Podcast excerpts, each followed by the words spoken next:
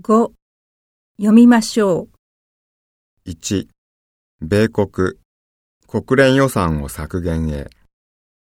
米国は現在、国連の通常予算の22%、平和維持活動 PKO 予算の28.5%を拠出している。